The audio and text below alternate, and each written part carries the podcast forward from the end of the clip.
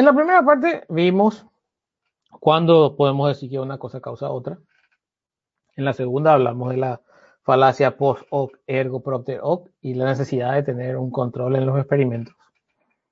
En la tercera parte hablamos de eh, la trampa de las enfermedades con baja mortalidad, en el sentido que explicamos.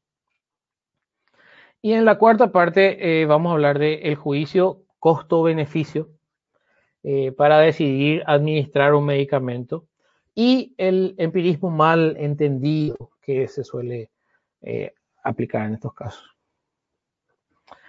En la medicina real, eh, la medicina basada en evidencia, que a diferencia de las pseudomedicinas, sería todo lo otro que pretende ser medicina, pero no se maneja, no se genera con, con el rigor de la medicina.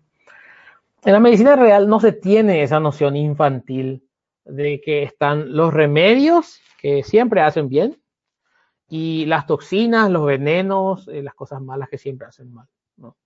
Una noción bastante infantil y un poco maniqueísta de pensar. Esto es remedio y esto es veneno. ¿no? Eh, se no, no, no remarco esto, ¿no? Porque eh, parece ser una de las cuestiones más fuertes en la población, ¿no? No, pero está tomando un remedio, ¿cómo le va a hacer mal? Remedio es algo que remedia, que hace bien, que resuelve problemas.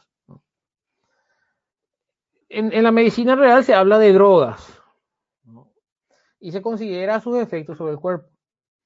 Algunos potencialmente nocivos y otros potencialmente provechosos, según las dosis, la frecuencia de administración, el periodo de tiempo por el cual se aplica, se administran eh, y la condición del paciente. Y, se sabe que tiene tantos efectos positivos como potencialmente positivos como potencialmente negati negativos, con cierta probabilidad cada uno de ellos. Y se decide en función a eso. Para determinar si un medicamento es adecuado o no, se comparan los estados esperados del paciente, si no recibe el medicamento y si sí recibe el medicamento.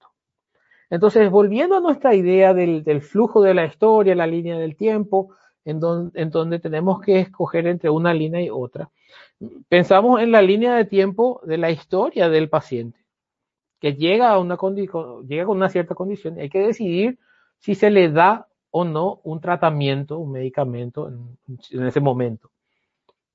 Y ahí tenemos que calcular, proyectar, o sea, ahora Anteriormente nos poníamos después de la bifurcación, ¿no? Mirábamos el tropezón, se cayó la persona y mirábamos después de la caída. Pero ahora el, médico tiene que decidir si le da o no. Entonces se sitúa antes, antes del de el evento que vamos a considerar que sería el dar el tratamiento, dar el medicamento. Y el médico tiene que hacer una proyección y tiene que decir, si yo no le doy este medicamento, el paciente va a ir por una por una línea en la que, bueno, voy a predigo que después de cierto tiempo va a estar en este estado. Por ejemplo, va a estar peor, va a tener, va a desarrollar una neumonía probablemente o va a empeorar algún síntoma, etc. Y ahí tiene que hacer la proyección agregando el medicamento. Entonces siempre tenemos esa bifurcación, solamente que ahora el, el médico se sitúa antes de la bifurcación y proyecta los dos caminos, ¿no? El que sin el medicamento y en qué estado eso le va a dejar al paciente, y el camino que es con el medicamento y en qué estado eso le va a dejar al paciente. ¿no? Se hace también una proyección con la intervención médica. Y como siempre, lo que el médico tiene que comparar es, eh, es son estos dos estados. ¿no? Y nótese que estos dos estados, ambos estados, dependen fuertemente no solamente del tratamiento, sino de la historia con la que el paciente venía.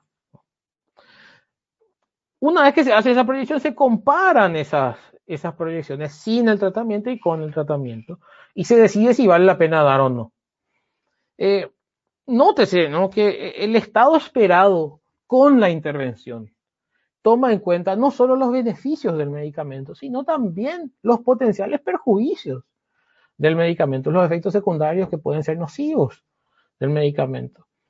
Y todo eso se balancea, se, considera el estado esperado del paciente después de tomar el medicamento. Y a veces se decide no darle el medicamento si se piensa que es más probable hacer, dejarlo en una situación peor que si no se hace la intervención. Un ejemplo claro de la influencia del contexto del paciente y la comparación de riesgos y beneficios es el caso del riesgo de coágulos con la vacuna de Oxford AstraZeneca. Eh, este cuadro muy interesante salió en la BBC hace poco, aquí está el link de la noticia si quieren buscar, eh, y muestra exactamente lo que estábamos diciendo. ¿no? Entonces, tenemos dos grupos de, pacientes, de alrededor de un paciente de 25 años y un paciente de 55 años, y la estimativa de qué tan probable es que tenga daños graves debido a los efectos secundarios de la vacuna. Y vemos que en pacientes de 25 años se estima que más o menos 11 personas en un millón de personas van a sufrir efectos negativos eh, graves secundarios de la vacuna si tienen 25 años. Las personas de 25 años, más o menos 11 de cada un millón de personas. En las personas de 55 años son solo 4 de un millón de personas. Pero la comparación importante es con el riesgo de morir, por ejemplo, de coronavirus. ¿no? Como decía, las personas de 25 años tienen un riesgo de 11 en un millón para eh, desarrollar eh, efectos adversos graves con la vacuna de Oxford AstraZeneca. Pero tienen un riesgo de 23 en un millón. 23 millonésimas, ¿no? Eh, de, fallecer por coronavirus. Entonces el riesgo es mayor. En las personas de 55 años esta diferencia se acentúa aún más, porque el riesgo que tienen de morir de coronavirus es de 800 en un millón. Es mucho mayor que el que tienen las personas de 25 años. Entonces, a la hora de decidir, uno tiene que decir, bueno, el paciente tiene esta historia, tiene 25 años. El riesgo al que le expongo si le doy la vacuna es de 11 en un millón, pero el riesgo del que le salvo es de 23 en un millón. Si tiene 55 años, el riesgo al que le expongo es de 4 en un millón. Y si, el, y si, si, no le pongo la, la, vacuna, le expongo un riesgo de 800 en un millón, que es mucho más grande. Es 200 veces más riesgo. ¿no? Entonces, ahí se ve cómo es exactamente ese el análisis que se tiene que hacer. Esto no quiere decir necesariamente que estos sean los únicos factores, que el riesgo de morir sea lo único que se considera, pero ese es el principio que se aplica. Eso es lo que queremos que quede claro. Bueno, de, paso, aclaremos que estos riesgos son pequeños y a veces cuesta visualizar riesgos tan pequeños, números tan pequeños. 11 eh, en un millón significa que en, un millón de personas, 11 van a, se espera que tengan efectos adversos graves. ¿no? Y para tratar de entender lo pequeña que esta probabilidad es, a veces parece un millón, no es tanto, uno diría, ¿no? Eh, bueno, podemos pensar de, otra manera, ¿no? Eso significa más o menos uno cada 90.909. ¿no? O sea, en 90.909 personas que reciben la vacuna de Oxford AstraZeneca y tienen 25 años, se puede esperar que una persona eh, tenga efectos eh, secundarios negativos graves. Eh, obviamente esto es probabilístico, puede haber un poco más, puede no haber persona alguna, pero se espera que una persona. un riesgo de 1,91 prácticamente. Eh, para dar un, ejemplo que, nos ayuda a entender eso, ¿no? si uno hace una vez al día, todos los días de su vida, eh, un riesgo, una, alguna actividad con un riesgo de 1,90.900, eh, ¿Qué tan larga debería de ser la vida de una persona para esperar que le pase una vez en su vida esto? Bueno, es muy simple esa cuenta. ¿no? Es 90.909 días dividido la cantidad de días en un año. Eh, tendría que vivir 250 años prácticamente para que lo típico sea, si todos los humanos viviéramos 250 años, hiciéramos eso todos los días, desde el día en que nacemos eh, hasta nuestro cumpleaños 250, eh, lo típico sería que te haya pasado una vez en la vida. Entonces, realmente es un riesgo muy, muy pequeño. Y también eso se puede ver comparándolo con riesgos como los de morir en un accidente de automóvil, ¿no? Entonces, eh, nosotros nos subimos a un auto todos los días de nuestra vida prácticamente, eh, o algún otro medio de transporte, ¿no? Bueno, aprovechando nada más para mostrar, a veces es difícil visualizar estos números tan, tan pequeños. Bueno, un comentario que vale la pena decir es que los médicos intensivistas brasileños están reportando que los pacientes que requieren intubación y que estuvieron previamente automedicándose con ivermectina están teniendo mayores complicaciones. Eh, algunos, estos reportes son todavía preliminares, algunos un tanto anecdóticos, pero también hay otros casos más serios como gente con daño hepático. Podemos mirar lo que está pasando en Brasil, no hace falta eh, volver a sufrir lo mismo en Paraguay para tomar medidas. Entonces, eh, es una situación que puede ser muy complicada esto, la automedicación. Y es que justamente el riesgo está en perturbar al organismo que va a estar sometido a un gran estrés. Y perturbarlo de una manera cuyos resultados son poco predecibles. Eh, si yo tengo una máquina muy compleja y tan bien eh, ajustada como, como debe estar para poder funcionar, como es el cuerpo humano, y yo me voy y digo, bueno, voy a alterar esto acá, porque la vez pasada alteré eso y le hizo bien. Si yo hago eso en una situación diferente, la probabilidad de dañar es mucho mayor que la probabilidad de ayudar. No solamente porque tengo que elegir el botón correcto que tocar para perturbar el sistema, sino que si lo perturbo demasiado, puede ser que pase a hacer daño. Si lo perturbo muy poco, puede ser que no tenga ningún efecto, puede ser que sea también dañino, eh, puede ser que no ayude, puede ser que esté haciendo eso en vez de algo que sirve. Hay muchas formas de perjudicar, muchas más formas de perjudicar que de ayudar. Entonces es mucho más probable causar un daño. Vale la pena notar que hay muchas más formas de perjudicar. Eh, cuando, cuando tocamos algo que no, sabemos exactamente qué, qué, efecto tiene.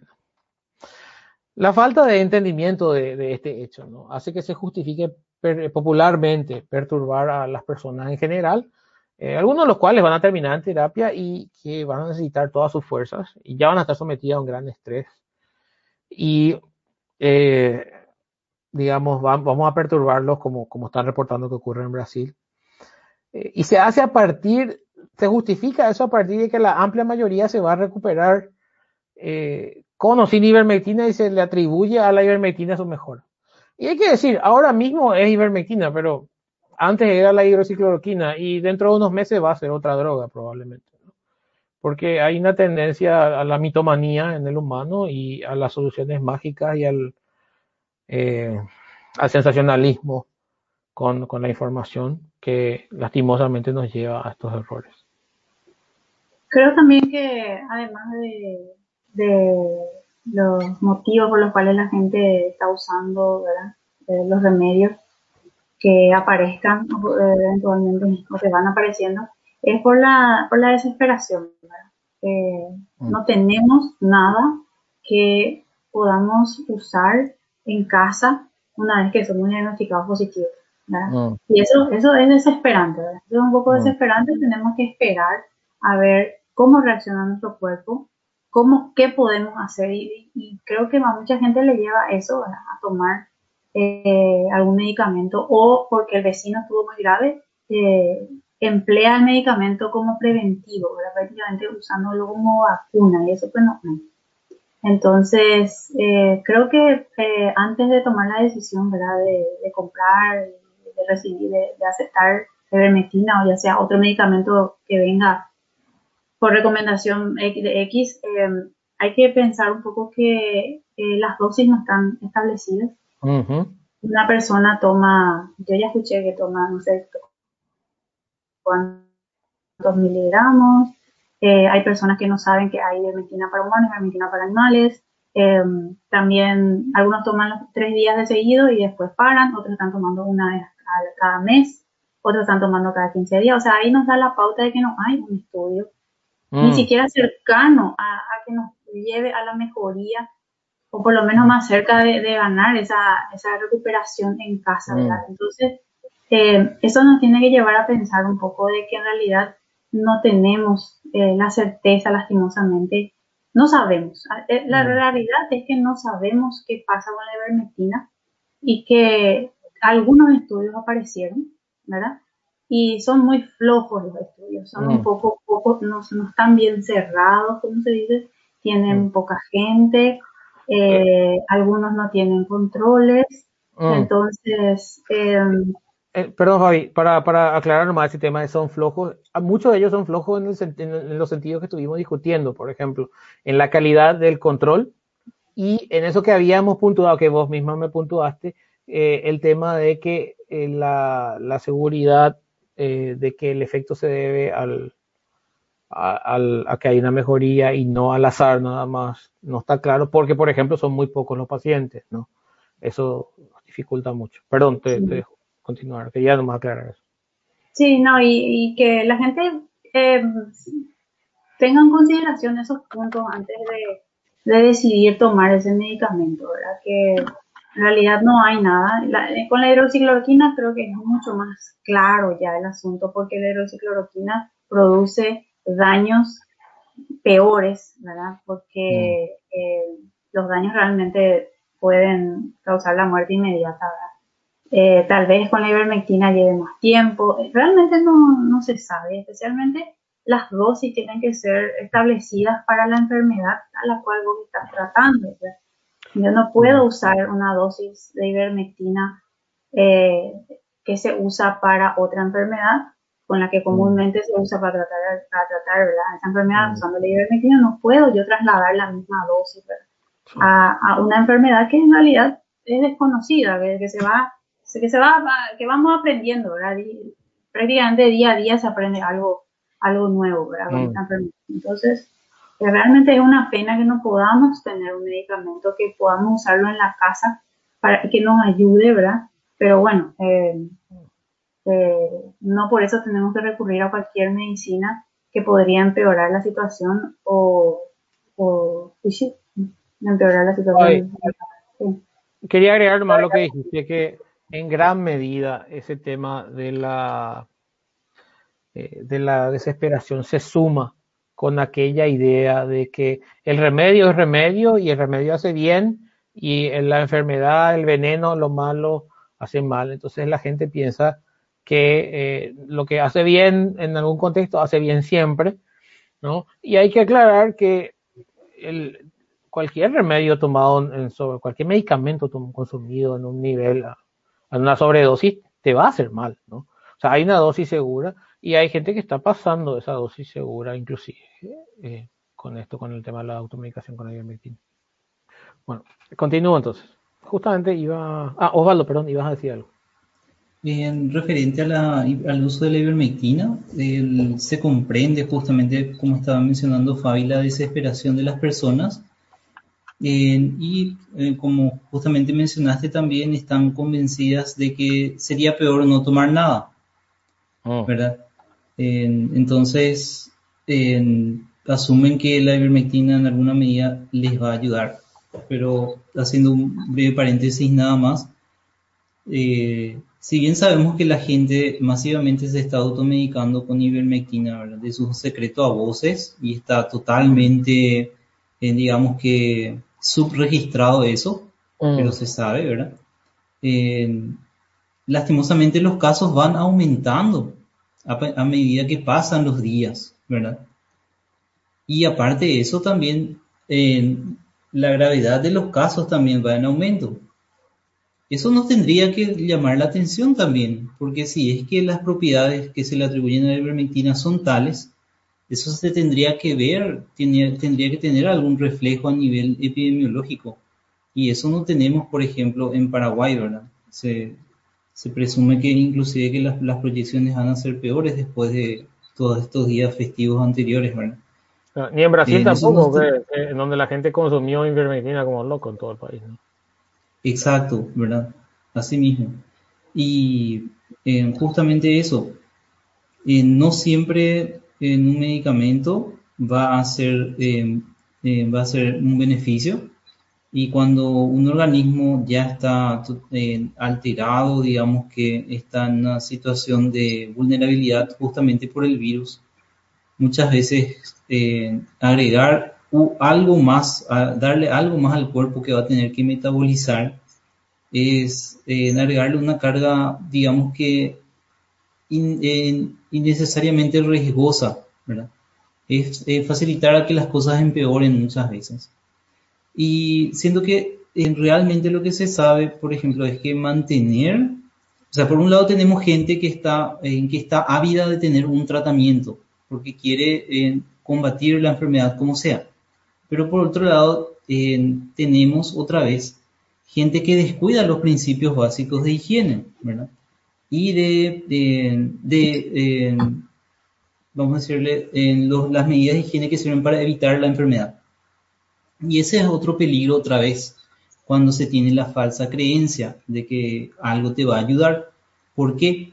Porque si es que yo consumo ivermectina y estoy protegido, entre comillas, eso va a hacer que yo sea mucho más laxo en las otras medidas como el lavado de manos, mantener la distancia, el uso correcto de tapabocas y demás.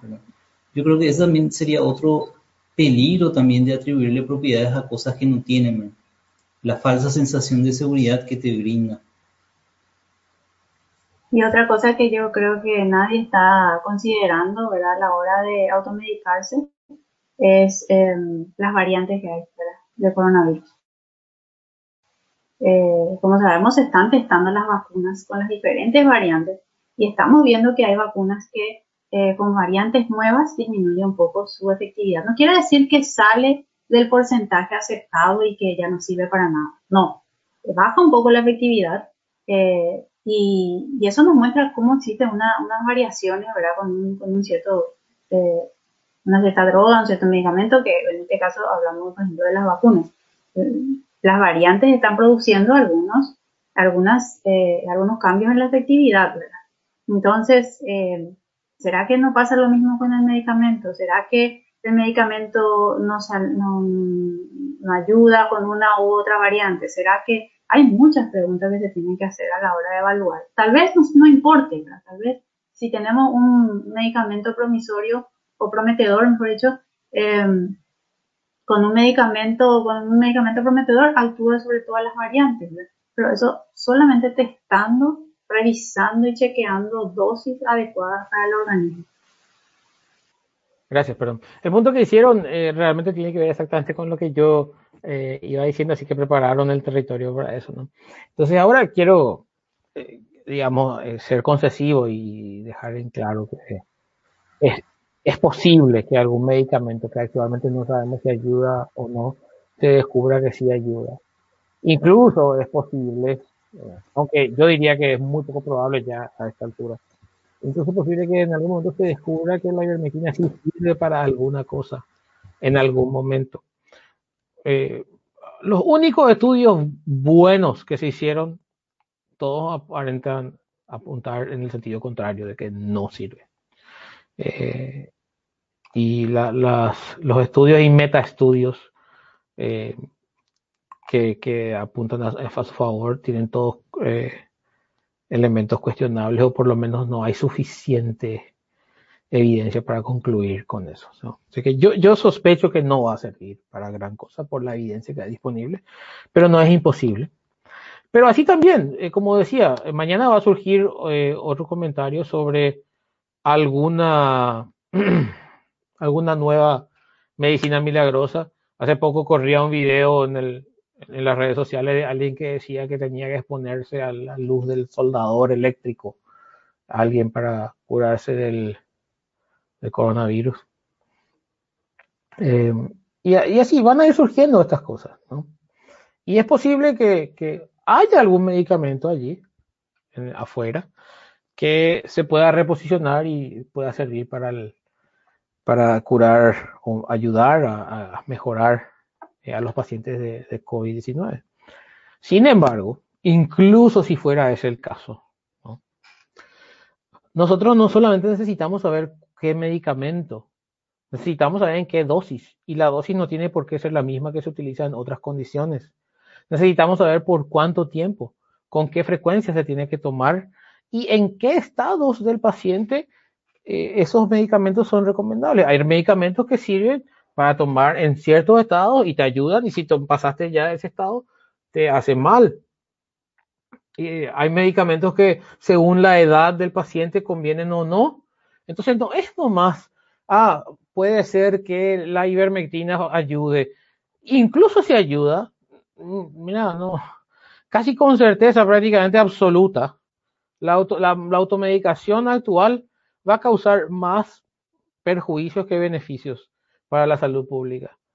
Porque se está tomando como de cualquier manera, sin ningún criterio, con dosis inventadas en cualquier estadio, antes de tener la enfermedad, después de tener el diagnóstico, en el estadio grave, en el estadio leve, como si fuera que es una poción mágica que te da más vida en un videojuego, ¿no?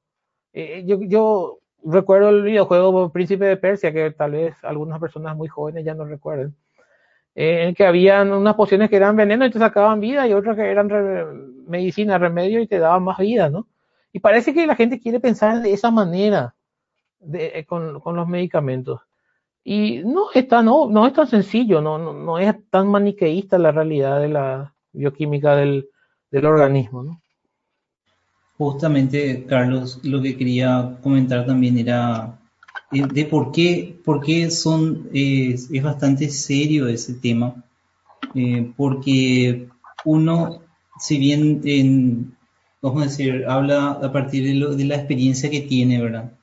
Eso de ninguna manera autoriza a que eh, se pueda extrapolar esa experiencia que tiene a todas las demás personas ¿Por qué? Porque en cuestiones como estas, ¿verdad? Donde la, el manejo, el gerenciamiento, el gerenciamiento de la salud pública está en juego, ¿verdad? Se tienen que tomar decisiones que van a afectar finalmente al resto de la población y se va a manejar una gran cantidad de recursos, ¿verdad? En base a esa información que se dispone. Es por eso es que son tan meticulosos a la hora de generar protocolos de medicamentos que, que resistieron en todos los pasos de los, eh, de los estudios para ser aprobados, ¿verdad? Y que finalmente dieron un resultado, digamos que satisfactorio. Entonces, sería, un, sería algo potencialmente catastrófico, ¿verdad? En el que se destine una gran cantidad de recursos a algo que no solo no ayuda, sino que empeora un problema ya de por sí enorme, ¿verdad? Eso también hay que tener muy en cuenta, ¿verdad? Que en la, la información que, que, maneja, digamos, un gobierno tiene que ser de una calidad eh, lo suficientemente adecuada para que se pueda eh, utilizar razonablemente los recursos que maneja. Claro, claro. Por ejemplo, si no, es sencillamente mejor invertir esos recursos en determinar mejores mecanismos eh, y no malgastarlos en aplicar mecanismos que no van a ser efectivos. En Brasil eso pasó masivamente con la distribución de medicina en el kit COVID como le llamaban, y una cantidad de recursos desperdiciada también. hasta el ejército brasileño se puso a fabricar hidroxicloroquina, creo que era cloroquina. Eh, y desperdiciando recursos valiosísimos, ¿no? Todo el dinero que se gasta en una, solución eh, mágica, digamos, que surgida del pensamiento mágico, es dinero que podía estar salvando vidas que podía estar invirtiéndose en cosas que sabemos que ayudan, aunque sean medidas de prevención. Ok, sigo entonces. Bueno, el último punto que quiero tocar es esto, una cuestión que es recurrente también en, en, la cuestión de pseudomedicinas eh, y relacionada también a la filosofía de la ciencia, que es el empirismo mal entendido. Eh, ¿A qué me refiero? no es extraño escuchar que cuando uno plantea los puntos eh, del tipo que estamos planteando aquí, se le acusa a uno de basarse apenas en lo que leyó. Y se le dice que, solo repite afirmaciones sin haber hecho los experimentos. Se sugiere que quien observó directamente lo que pasa con un pariente, eh, eh, lo, que, lo que pasaba con un pariente enfermo, ¿no? O con, o con un conocido que es médico, por ejemplo, ¿no? Eh, alguien que lidió con, con, los enfermos de primera mano, tienen una, información privilegiada y supuestamente de mejor calidad. Entonces, eh, la idea de que el que hace es el que sabe eh, y no el que se informa nada más. Por un argumento similar, se acostumbra también a dar preponderancia a las opiniones de, parientes médicos. ¿no? Uno le puede explicar todo esto a una persona diciendo, no, pero mi tío es médico y él eh, lidia con los pacientes y él me dijo que eh, le dio tal droga y esa droga le hizo bien a su paciente. De nuevo, no hay un control, no se puede identificar la causa. Incluso algunos se jactan de ser más científicos en sus posturas, porque se basan en observaciones directas y no en reportes de estudios. Bueno, esto pasa por una completa malinterpretación de la filosofía empirista, ¿no? de la idea de que eh, la experimentación es lo que nos dice lo que ocurre en realidad. Y por una mala interpretación del funcionamiento de la ciencia. Toda la organización de nuestra vida, la vida moderna que nosotros tenemos, con la tecnología que utilizamos, con los medios para prolongar y mejorar eh, nuestra vida, es una prueba, es un, testamento a la efectividad de la ciencia organizada. Y esa también es una observación empírica. Entonces, la persona que te dice, yo miro lo que me dice el que está haciendo el experimento. Primero, el experimento está mal hecho, si es un experimento para determinar causas, por lo menos, ¿no? Tratar a un paciente no es lo mismo que hacer un estudio para determinar si algo causa mejoras o no. Eh, pero la persona que cree que el que está lidiando con, eso directamente tiene, tiene la información correcta, es una persona que está haciendo de menos la observación de todo el mundo en el que vivimos, que se sustenta en esa ciencia organizada, que está ignorando en favor de la experiencia de alguien que está lidiando de cerca con el paciente. Eh, sin contar que lidiar de, cierta, de cerca con la, con la situación complicada de un paciente grave. Eh, le llena a las, a las personas de carga emocional y introduce muchos sesgos, ¿no? Por la experiencia personal que está allí. Entonces, esta no es una postura eh, más razonable ni más científica, eh, por mucho que algunas personas piensen que, así es. Así también el, el hecho de que las, las recomendaciones de cuerpos profesionales de potencia científica son más confiables que las anécdotas de, conocidos, por mucho que nuestros conocidos sean médicos. Ah, también están ignorando este tema. O sea, eh, las personas que te dicen, no, no, yo confío en él porque él es médico y él trata a los pacientes y él sabe lo que dice, están ignorando el hecho de que eh, toda la ciencia organizada mantiene el mundo como, como funciona y que la medicina actualmente existe como existe gracias a esas instituciones que están regulando y eh, guiando el ejercicio de la medicina. Entonces, eh, la persona que está ignorando los experimentos más grandes realmente es la persona que decide escuchar a, una, a un pariente o a un conocido porque está lidiando con enfermos directamente. De manera similar, alguien puede decir, ah, bueno, pero está bien, yo no le creo a mi tío, ¿no? Yo, yo leí un estudio eh, y el estudio dice que tal droga funciona, y ahí sí, ahí ya es ciencia, ¿no? Ahí ya te estoy comparando un estudio contra tu opinión. Vos que me contabas cómo funciona supuestamente el mundo. Eh, bueno, eh, hay que entender que la publicación de un estudio es solo el primer paso de la evaluación por pares, ¿no? Uno somete eso a la evaluación por pares, se revisa pero eso después se publica en, una revista científica, justamente para que sea evaluado por el resto de la comunidad. Y inclusive hay muchos estudios que llegan a publicarse que después no se pueden replicar o que se detecta que tienen un problema que los revisores originales no detectaron. Y se tienen que retractar, se tienen que retirar el estudio de la revista. O sea, que esté publicado en un estudio no quiere decir que sea la última palabra. También hay que entender que los artículos científicos son literatura destinada a especialistas, eh, que no siempre estamos en condiciones de identificar problemas en el trabajo científico si no, tenemos años de experiencia en el área. Entonces puedo, yo puedo fácilmente leer un estudio y sacarlo totalmente de proporción porque no entiendo muchas cosas que son relevantes para analizar el contenido de ese estudio si realmente los estudios ameritan, los especialistas son los que van a correr a esos resultados, porque todos los especialistas tienen interés en involucrarse en cosas que funcionan, que salvan vidas y que, salvan vidas y que ayudan a despegar sus carreras también. ¿no? Hay un interés hasta egoísta en involucrarse en cosas que funcionan. Otra cosa que se suele decir es, bueno, está bien, un estudio. No, no, no. Puede que un estudio esté mal, pero no 10 estudios. ¿Cómo van a estar todos mal? Y en realidad sí, ¿no? En realidad es posible que haya muchos estudios mal hechos.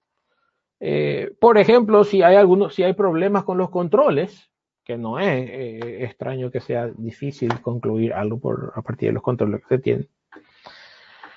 Eh, se está comparando contra el contrafactual errado, no se está comparando contra lo que hubiera sido en una situación equivocada.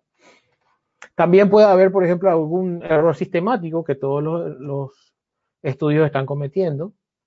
Entonces, eh, hay que entender que ningún número de estudios mediocres o mal hechos o, tal vez hechos con toda la, mejor intención posible, pero que tienen problemas para concluir lo que les gustaría concluir, eh, ninguno de esos, ningún cúmulo de esos puede reemplazar un estudio bien hecho. Y, esto sencillamente es porque se está comparando contra algo errado, por ejemplo. También hay que entender eh, que hay un sesgo en contra de la publicación de datos negativos, ¿no? de resultados negativos. Eh, no es muy atractivo hacer un experimento, me salió que nada funciona, que nada sirve, eh, y sentarme a escribir un artículo que diga, yo traté esto y no salió cosa interesante alguna. Primero que probablemente una, una revista de alto perfil no necesariamente va a tener mucho interés en esos artículos y que para la carrera del investigador puede no ser un artículo muy, muy bueno. Eh, esta, esta, es una limitación de la ciencia actualmente, en que se desestimula la, la búsqueda de em, estudios eh, de replicación o estudios con resultados negativos. Eh, yo quería agregar dos cosas de lo que eh, si te parece, en la parte final, ¿verdad? Eh, una de las cosas que hablamos de los experimentos, ¿verdad?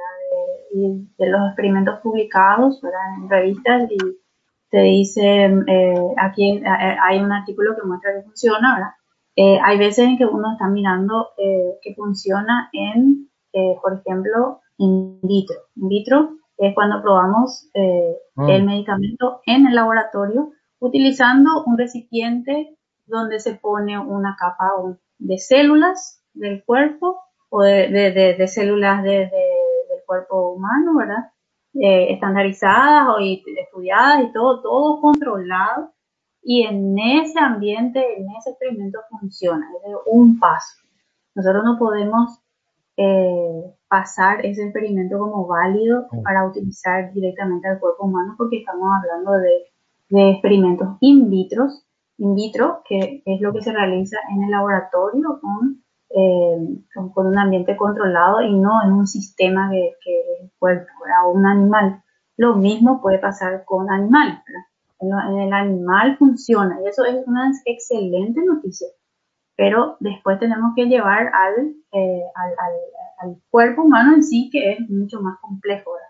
Eso, eso por un lado. Al menos diferente, ¿no? Al menos diferente. al menos diferente. Y es probable que ya funcione, pero hay que hacer ese estudio. ¿verdad? Entonces, em, eh, otra cosa también, cuando se comparan un montón de estudios, ¿verdad? Acá hay 10 estudios, como dijiste, ¿verdad? 10 estudios que parece que funcionan y acá están todos juntos eh, hay que mirar, hay que entender también que eh, los diferentes estudios eh, probablemente se hicieron de manera diferente, considerando variables diferentes, considerando diseños diferentes, entonces eso también, ahí también hay un problema, hay que tener cuidado, por eso el, especialista es el que analiza esos artículos científicos, ¿verdad? cuando la revisión por pares se hace por especialistas, no cualquier científico. O sea, eh, yo que trabajo en la parte de, de cruz y parásitos y inclusive secuenciamiento, actualmente yo estoy incapacitada de evaluar un, trabajo de, una persona que trabaja con proteínas, por ejemplo. A pesar de que estoy en el área científica, eh, leo artículos científicos, interpreto los artículos, pero soy incapacitada de evaluar, no me van a dar para evaluar ese tipo de, de, de estudio. Imagínense entonces que una persona que esté fuera del ambiente científico evalúe un, artículo científico es mucho más complicado. Entonces, eh, hay muchas cosas que tienen que tener en cuenta al comparar los estudios eh, científicos que están demostrando que algo probablemente sirva. Nunca tampoco un, un artículo científico, o sea, es muy difícil que te diga esto sirve. Lo único que te dice es que se ve eh, evidencia de que podría eh, tener cierta actividad que sea favorable a algo, ¿verdad? que funciona para algo. Pero nunca te va a decir en el 100% acá está, este usen. Sí, digamos un proceso gradual, ¿no? O sea, probablemente hay varios pasos, eh, varios estudios de distinto nivel, hasta que las agencias reguladoras y las instituciones que, que, definen cuáles son los protocolos eh, toman esas decisiones. Bueno, las ideas que, que quería presentar son, son estas, eh, y no quiero dejar de mencionar algunos recursos para informar sin consultar la mayor parte de las eh, observaciones que, que fueron presentadas aquí fueron presentadas ampliamente en las distintas publicaciones, videos y todos los materiales que produce la, el Instituto Questão de Ciencia, que un instituto brasilero eh, excelente en la labor de, la divulgación científica y que realmente ha hecho una labor eh, fantástica durante toda la, pandemia. Eh, les recomiendo fuertemente que visiten la página de, la revista que están de ciencia. El material está en portugués, obviamente, pero bueno, por suerte las lenguas española y portuguesa son tan parecidas que eh, a lo sumo uno necesita buscar alguna que otra palabra en el diccionario online y, y puede leer el material y es muy valioso todo lo que pueden encontrar en, en, el Instituto que están de Ciencia. El instituto es dirigido por eh, Natalia Pasternak Tashner, esta persona que ven aquí, y allí está su Twitter handle. Yo les recomendaría que le sigan. Ella hace un, un trabajo titánico realmente junto con sus colegas del Instituto Questón de Ciencia. Eh, publica muchas cosas en el Twitter, eh, hace eh, frecuentemente eh, conversaciones con otros científicos sobre la, los temas de actualidad de la pandemia. Con, conducen un, un evento online que se llama el diario de la peste eh, en portugués vale mucho la pena seguir estar actualizado sobre lo que, lo que dicen y hacen en el instituto. También, por supuesto, eh, les recomiendo que sigan en el Twitter al Instituto que está de Ciencia y que es Ciencia el Twitter eh, handle. eh, también van a recibir ahí actualizaciones muy útiles. Otra persona, también un divulgador en, en lengua portuguesa, que hace un trabajo excelente, es Atila Marino. Su Twitter handle es el arroba o Atila, que está aquí. Eh, muy, muy valioso la, contribu la contribución de, de, Atila en general, muy claro y eh, siempre tuiteando mucha información actualizada. Bueno, y en lengua española y, sobre todo datos de, del Paraguay, eh, bueno, Fabiola Román, que está hoy con nosotros aquí, hace un trabajo excelente también siempre de bajar al lenguaje corriente, el lenguaje común, los conceptos que, que aparecen en la, las informaciones más recientes sobre la pandemia y enfocada siempre en lo que afecta directamente al Paraguay. Eh, ella, como sabrán, está vinculada a Ciencia del Sur, ella es la directora, la editora general de Ciencias allí y también les recomiendo que sigan a Ciencia del Sur, en donde se publican eh, artículos eh, de divulgación, algunos de ellos de Fabiola y otras personas, muchos contenidos sobre la pandemia. Bueno, para, perdón, iba a decir algo. Sí, que eh, Osvaldo también está en, en, Ciencia del Sur y está colaborando con, la, con las ediciones. El doctor Osvaldo que nos acompaña ahí también. Verdad, es verdad. Eh, bueno, eh, para ir cerrando nada más, mencionar que hay eh, más espacios de discusión que estamos tratando de crear. Uno de ellos es una comunidad en Reddit. ¿no? Reddit es una red social eh, cuyo diseño es muy adecuado para las discusiones. Entonces, eh, en algún momento teníamos esta, una presencia para, para debatir ideas con, con, el público en general eh, desde APRA. En, en, su momento la red social Orkut nos había servido mucho y no habíamos tenido un reemplazo para eso. Eh, bueno, y eh, digamos, le esperamos ahí si quieren plantear temas nuevos para otros, otros, eh, digamos, eh, café escépticos o si quieren discutir con miembros de APRA sobre algún tema o si quieren plantear más preguntas sobre la charla que tuvimos hoy o las charlas que tuvimos antes, pueden ir a nuestro, a nuestro subreddit r barra APRA PY, plantearlo allí. Si tienen interés en ser parte de la organización, pueden contactarnos a través de la página web, de la fanpage de Facebook. Y también habría que decir que a nosotros nos gustaría mucho que surjan más organizaciones escépticas, organizaciones humanistas, empiristas en el país. Eh, sobre todo a partir de una presencia muy, muy limitada a la capital, sería muy bueno que otros centros de población eh, tengan personas con iniciativa de, de, expandir el pensamiento crítico. Bueno, y, solo quiero mencionar otros temas a tocar en el futuro, ¿no? A pedido de, de alguna gente estamos eh, planeando hacer un café escéptico sobre las vacunas contra la COVID. Eh, estamos planeando tener un, café escéptico sobre la visión humanista de la muerte, que lastimosamente es algo con lo que estamos lidiando muy de cerca, con mucha frecuencia, eh, últimamente por, por, por, la pandemia. Y creemos que es interesante compartir cómo los humanistas encaramos esa situación. Y bueno, un, un, café escéptico, como dijimos, sobre el pensamiento de, de Bertrand Russell, eh, que ya habíamos anunciado. Muchas gracias. Y también sobre, también sobre pseudo, pseudomedicina.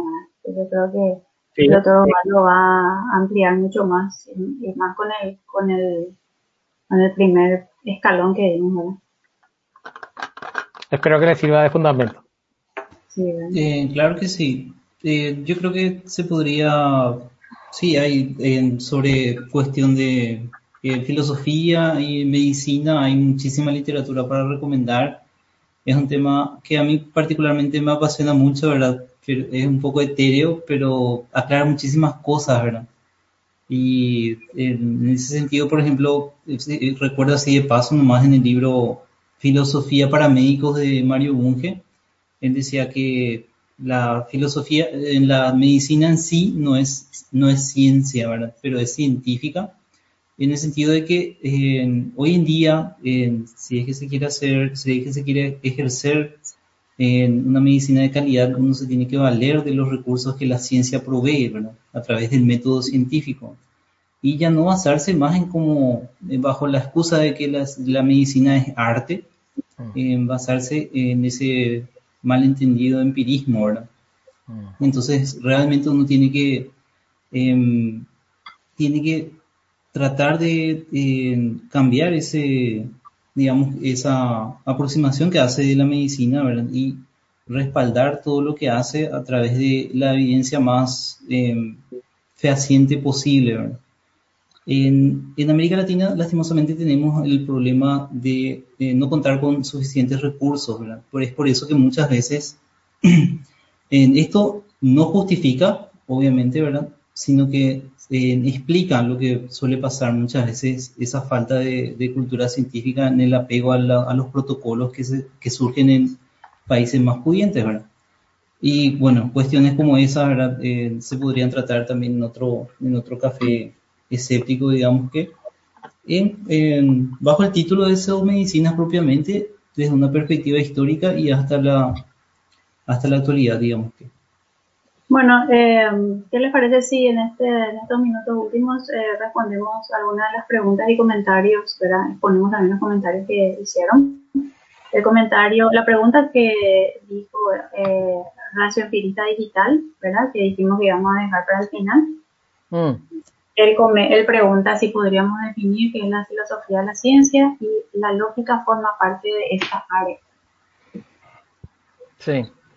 Eh, bueno, yo, siempre que la gente hace este tipo de preguntas, eh, eh, casi, casi en todas las preguntas que yo mismo me hago, termino revisando lo que Bertrand Russell decía sobre el tema, ¿no? Cuando a Bertrand Russell le preguntaron qué era la filosofía, lo primero que hizo él fue reírse y decir, hay una respuesta para, para cada persona, diferente por cada persona a quien le preguntes eso, ¿no? y, y, cada persona te va a dar su respuesta, ¿no? Eh, decir qué es la filosofía de la ciencia no, no es muy distinto a decir qué es la filosofía en general. aplicada a la búsqueda del conocimiento. Eh, la filosofía en sí, eh, yendo a la pregunta de si la lógica forma parte de esto, la, filosofía se constituye de dos elementos fundamentales, la lógica y la metafísica. Eh, toda filosofía tiene esos dos componentes. Entonces, la lógica es parte de la filosofía en general y también de la filosofía de la ciencia. O sea, el, razonamiento se basa en las reglas de inferencia lógica, por supuesto. Eh, y eso no es exclusivo de la filosofía de la ciencia, sino de cualquier filosofía. Eh, definir filosofía es, un poco complicado, pero digamos, la filosofía, si yo te doy mi definición, como decía Russell, que no todo el mundo va a estar de acuerdo con eso, eh, la filosofía consiste en elucubraciones y especulaciones razonables a partir de eh, ciertas, ciertas reglas de inferencia lógica y con ciertas eh, presunciones sobre el mundo, a partir de la cual se tratan de sacar conclusiones tentativas de las cosas. En muchos sentidos la filosofía, la filosofía de la ciencia, va a ser algo que, que, va a ser tentativo y que va a ir evolucionando con el tiempo. Las filosofías en general son pensamientos que se van ensayando y que en algunos casos terminan convirtiéndose en ciencia con el tiempo. Pero en general eh, son esas exploraciones del pensamiento que hacemos sobre ciertos temas. En el caso de la ciencia sería, eh, básicamente, yendo a lo concreto, ¿no? la filosofía de la ciencia sería los principios que utilizamos para hacer ciencia, los, las presunciones que tenemos eh, por detrás de, cómo conocer las cosas. Por ejemplo, en la filosofía de la ciencia un elemento fundamental es el empirismo, la, búsqueda de la verdad a través de la experimentación, eh, determinar si algo es o no de cierta manera viene a través de hacer un test en la realidad y observar los resultados. Esos son elementos de la filosofía de la ciencia. Eh, existen otros elementos como digamos, los metafísicos, la idea de si la realidad en sí es una cosa con, existencia objetiva o no. Todos esos aspectos son parte de la filosofía de la ciencia y no todos los científicos y no todos los filósofos de la ciencia comparten las mismas presunciones y sobre todo las diferencias están en sus metafísicas. Bueno, no, no, quiero alargar demasiado esto, me parece que eh, da para hacer otro café escéptico de eso. No sé si Osvaldo quiere agregar otra cosa mientras yo pongo otro comentario. sí, que básicamente, yo creo que más de lo que dijo eh, Carlos, no podría agregar más, ¿verdad? Obviamente que sin sin lógica no puedes hacer filosofía, ¿verdad? Y yo creo que el tratar de aclarar estas ideas, como, como dijimos, ¿verdad? puede parecer un poco etéreo, puede parecer, digamos que inclusive hasta redundante, ¿verdad? El, hablar únicamente de palabras, ¿verdad? Pero el, que uno pueda definir bien las cosas es, es un requisito pero sine qua non, ¿verdad? Fundamental para que después se puedan eh, plantear discusiones correctas, ¿verdad? Y después sacar conclusiones correctas, ¿verdad?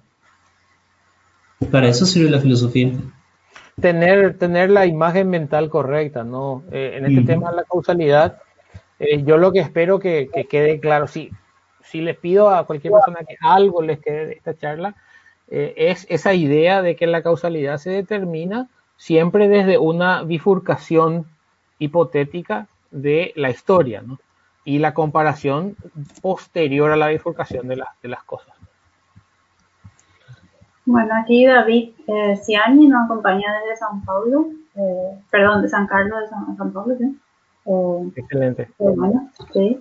El señor Ariel, perdón, Abel Riquelme nos dice que estuvo muy interesante el análisis de la eh, Jorge Alfonso, el doctor Jorge Alfonso nos dice, buenas tardes, muy interesante la charla. Lastimosamente, la falta de responsabilidad y de criterio científico para recomendar medicamentos está causando mucho daño en esta pandemia. A pesar de lo que sucedió con la hidroxicloroquina y lo que hoy pasa con la ivermectina, sabemos que el reposicionamiento de fármacos es una estrategia válida y muy utilizada, solo que todo tiene un camino que tiene que ser seguido criteriosamente eh, para decir que una droga utilizada para una situación puede ser eficiente y ahí se corta el mensaje. Pero es muy interesante porque trabaja con venenos de serpientes, eh, trabaja también con proteínas, eh, son, con su señora son doctores en, en, biología, ¿verdad? En, el área específica no, no recuerdo bien, pero ellos hacen test de venenos para serpientes, muy interesante. Es una de las personas que conoce, ¿verdad?, cómo se maneja este mm. tipo de experimentos. Sí, porque lo, hacen para aplicaciones clínicas también, ¿no? O sea, no en ensayos clínicos en pacientes necesariamente, pero con finalidad de eh, producir candidatos a, drogas, ¿no? Exacto. Eh, María Josefina Ríos eh, nos dice, es justamente este tema, el del empirismo malentendido, ejercido por médicos genera la sobremedicación con la que llegan los pacientes a los servicios de salud. Lo han expresado esta semana referentes de esos servicios. Sí, sí. No, sé, no sé si Sí, no, por favor, adelante, vamos a tratar No, no, no, digo que no sé si continúan los mensajes porque parece como que se cortan, pero creo que el de ella terminó, el de Yo creo que eso fue, terminó en, su, en puntos suspensivos, pero creo que cerró la idea. Ah, ya, ya. Bueno, Marce nos dice, la experiencia de un médico siempre será limitada. La complejidad de los cuadros clínicos y la variabilidad propia de la enfermedad hacen que sea necesario estudiar muchos casos y con mucho rigor metodológico. Totalmente. es un poco paradójico, ¿verdad? Pero a nivel personal, como se sabe, la experiencia no hace ciencia, se dice también, ¿verdad? Aquí hay un comentario de Javier Díaz Orue que dice que se sorprende que Claudio Di Gregorio del programa del Observatorio Racionalista tiene una posición diferente a la de nosotros sobre la ivermectina. Eh, el señor Claudio sostiene que sí hay evidencias de que funciona para el COVID. Estaría bueno un debate con él. Sí, eh, bueno, yo... Se debatió con ella. Eh, no en público, digamos. No en público, eh, pero ya debatimos. Sí, yo, yo estoy consciente de, que Claudio tiene esa postura y realmente eh, no concuerdo con, sus apreciaciones. creo que muchos de los errores que nosotros apuntamos aquí han sido sobre, digamos, pasado por alto por él en su observación de, de estas cosas.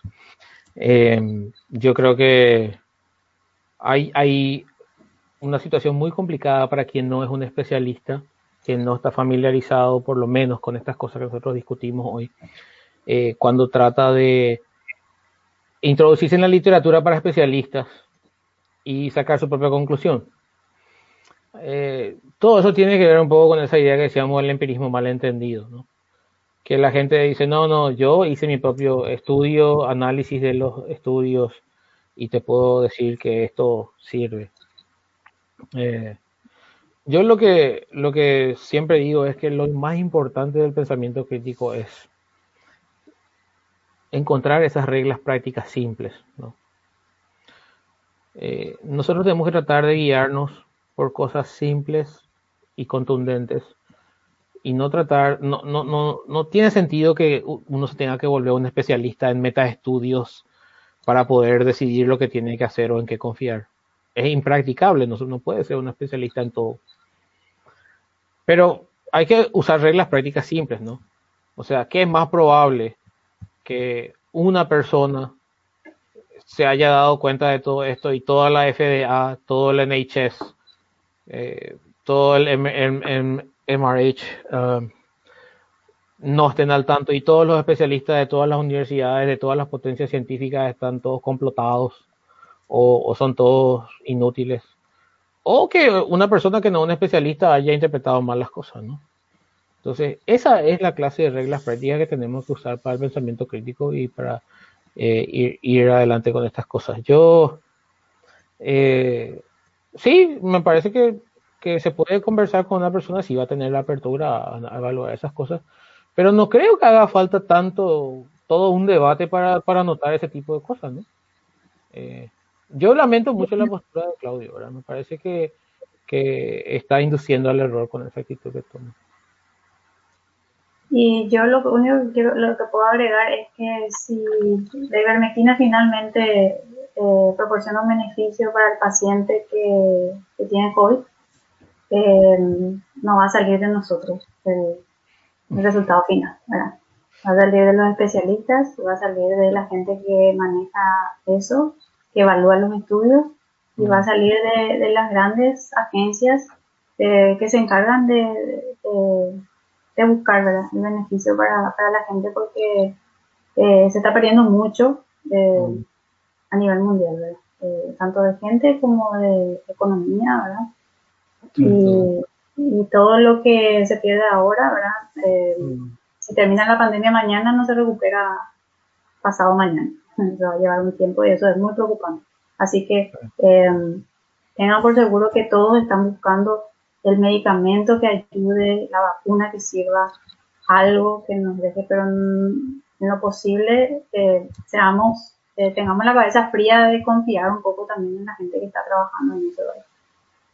Inclusive en cuanto a vacunas, ¿verdad? Tenemos a un paraguayo que trabaja en vacunas, Y, eso nos debería dar un poco más de seguridad. Hay un paraguayo que está trabajando en vacunas, en nuevas tecnologías de vacunas, y, y él sabe cómo se maneja sabe cómo, cómo funciona la ciencia de vacunas y entonces está él envuelto en eso y, no debería dar un poco más de confianza, ¿verdad? Que hay un paraguayo que también está eh, colaborando en esa parte, ¿verdad? Claro. Bueno, eh, hay un comentario que de Rosen Mary o Mari de Serra, que nos dice que está muy interesante toda la información. Eh, bueno, acá ya respondimos el de ración activista digital, que nos pedía y no nos olvidemos de, responder. Carlos respondió. Em, y la señora Teresa González dice, ¿por qué se va a lamentar la postura de Claudio? Él tiene su postura basada en documentos. Bueno, por todo lo que estuvimos explicando, ¿no? Eh, que haya algunos estudios que tengan indicación en favor de, una postura mm, no es suficiente si los estudios tienen problemas metodológicos que no permiten concluir. Eh, no, ciertamente no es motivo para tomar la lectura que hace un no especialista de esos estudios contra eh, todas las instituciones más prestigiosas de las potencias científicas del mundo. Eh, yo lamento porque es un, pensamiento crítico mal aplicado, ¿no? Porque es creer que yo puedo ir a leer unos artículos y voy a saber más que todo el cuerpo de especialistas eh, del mundo, de los países más desarrollados y las potencias científicas. No, eh, hay, hay que entender que es extremadamente más probable que uno está entendiendo algo mal a que todo el universo de personas que le han dedicado su vida y han tenido éxito al punto de llegar a, posiciones de prestigio en, salud pública eh, estén todos equivocados. Eh, sería una cosa totalmente extraña que eso ocurra y lamento porque una persona que divulga el pensamiento crítico debería encontrar eso obviamente fácil de identificar. Y con eso no hay más preguntas. Bueno, eh, quiero agregar nomás que nuestros cafés escépticos pasados están disponibles, como dijiste al comienzo, Fabi, en, en nuestro canal de YouTube. Están disponibles en nuestro, nuestra fanpage del Facebook, también en nuestro canal de Spotify. Les invitamos a que visiten. Eh, vamos a hacer, vamos a tratar de hacer lo posible para subir esta, esta charla eh, a Spotify principalmente, no solo en su versión completa, sino segmentada en las cuatro partes que hicimos, para facilitar que las personas que escuchan eh, puedan escuchar una parte a la vez. Y más o menos cada parte tendrá alrededor de 25 minutos y de pronto coincide con la duración de un viaje al trabajo o una cosa así. y entonces facilita el, consumo de la, de la información. Sí. Yo quiero animarle a la gente a que sugiera temas también. queremos que sea eh, de dos vías esta comunicación y que si es que hay algún algún tema eh, o algún asunto en particular que quieren que se analice desde la perspectiva, digamos que humanista o científica, si es que nosotros, digamos que estamos con la mayor predisposición a abordar el tema de una forma que sea eh, asimilable, pero que no carezca de rigor, ¿verdad? Que es lo que tratamos de hacer en, estos, en esta serie de charlas. Claro. El precio que pagamos por eso es que a veces es larga la charla, ¿no? Totalmente, así, exactamente. No se puede tener todo. Bueno, eh, muchísimas gracias a todos los que nos acompañaron. Eh, creo que estuvimos de 20 a 30 personas durante toda la, toda la charla eh, y eso es un número súper importante para nosotros. Y mm, si, más todavía si, mm, como vimos en los comentarios, a más de una persona le gustó, eh, yo creo que con eso nuestras expectativas y nuestra, nuestros objetivos se logran, ¿verdad? Y, y nada, que están disponibles en las, las, plataformas, van a estar disponibles como, como las otras charlas también para que accedan y compartan si quieren. Y, y nada, les agradecemos mucho de que compartan con nosotros un sábado a la tarde en Paraguay. Eh, y, y, que se mantengan sanos y que se cuiden, que es lo más importante ahora mismo. Así es. Hasta pronto. Bueno, nos vemos. Chao, chao.